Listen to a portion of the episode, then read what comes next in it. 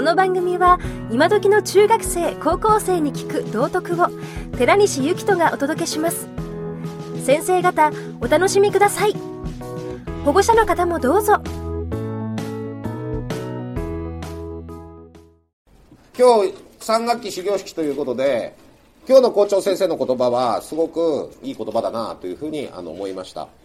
校長先生も話されてましたけど1年の経に元旦にあってで正月何考えましたかみたいな話がありました。校長先生自ら今年の目標っていうのは言葉を大切にして自分の言葉をの使い方を考える年にするんだ。人に伝える。どうすれば伝わるか。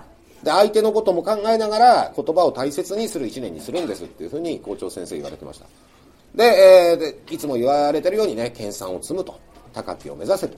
そういうことを校長先生言われてますけれどもあのすごくいい目標だなというふうに感心しておりました。私は今年の目標はあの自分の中で限界を作ることをやめようと思います。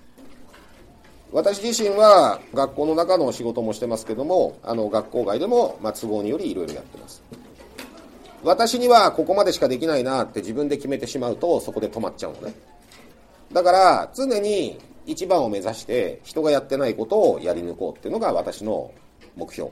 でその時にえどうしても自分の自分で限界を作ってしまう。だから今年はとにかく限界を自分で決めないでできる限り無理だと思うことをあえてやる。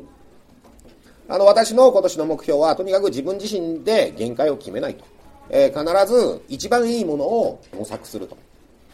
何かをするんだったらできるだけみんなのためになることをやりたいし私が何かをしたとしたならばそれを受け止めた人がどう思うのかっていうこともしっかり考えて行動したいかなっていうふうに私はあの今年の考えました。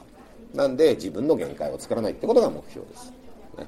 目標を作るときにですね、ちょっと気にしてほしいことは、こんなこと無理だっていうことを書くぐらいでちょうどいいのね。ただ勉強するとか書いても、あの、それ目標じゃないのね。だって勉強するの当然じゃん。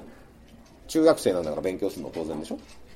だから、勉強をするとか書くのはね、それは全然目標にならないんで、目標として記入するんだと、例えばなんか、あの、 TOEFL だか TOEIC だか英検だかわからないけど、そういうのを絶対中学生では目指せないものを高校生がやってるようなものを今年1年で取るぞぐらいが目標としてはちょうどいいと思いますよ。例えばね勉強をもし目標にするんだったら何に何が達成したらね嬉しいと思えるかってことを考えてそれから普通に学校で勉強してたら達成できないことを目標にした方がいいですよ。言ってること伝わりますから。それが目標の立て方ね。だから学校のクラスの中の成績を平均点を取るだろうかっていうのは目標じゃないと。えー、そういうふうに考えるといいんだと思います。それから欲望は目標じゃないからね。たくさん睡眠をとるとか。それ目標じゃないですよ。欲望ですよ。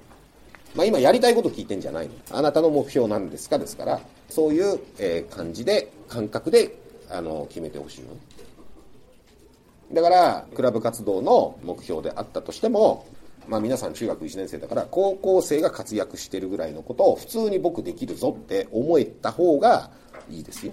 あの目標の立て方ってそういうことになると思います。ね。趣味を目標にするんだったら普通の中学生は目標にしない方がいいと思いますよ。